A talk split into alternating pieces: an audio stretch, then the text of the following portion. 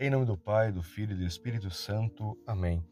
Salve Maria, eu sou o Padre Fábio Cosme e hoje, dia 3 de agosto, nós vamos contemplar o Evangelho de Mateus, capítulo 14, versículos do 22 ao 36.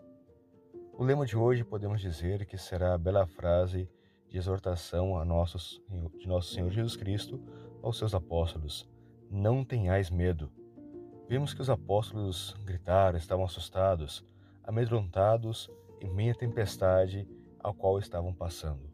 Quantas vezes em nossas vidas vamos enfrentar diversas situações nas quais também ficaremos apavorados, talvez viremos a desconfiar por tentação da providência, da misericórdia divina, de que nossas vidas está nas mãos de nosso Senhor, em sua divina providência, que tudo a ele lhe pertence. Aqui nós somos chamados no evangelho de hoje a contemplar como nos agitamos muitas vezes com pequenas coisas que às vezes achamos ser grandes.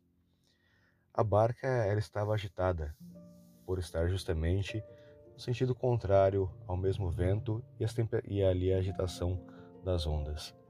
Quando nós decidimos seguir a nosso Senhor, vamos caminhar também no sentido contrário ao mundo e ao mesmo tempo seremos aqui chacoalhados, agitados, perseguidos, conturbados mediante as tentações do mundo presente. Nós vemos a partir do versículo 28 que o apóstolo São Pedro disse ao Senhor: Senhor, se és tu, manda-me ir ao teu encontro.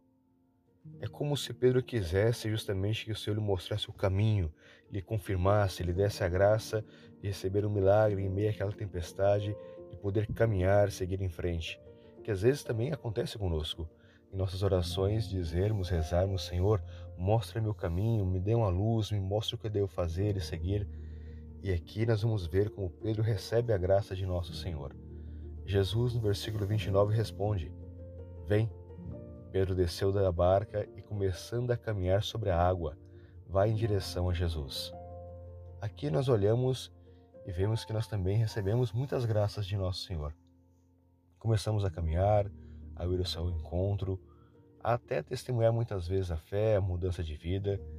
E aqui, um pouquinho mais para frente, no outro versículo, nós vemos que Pedro sentiu o vento, ficou com medo e, começando a afundar, gritou: Senhor, salva-me.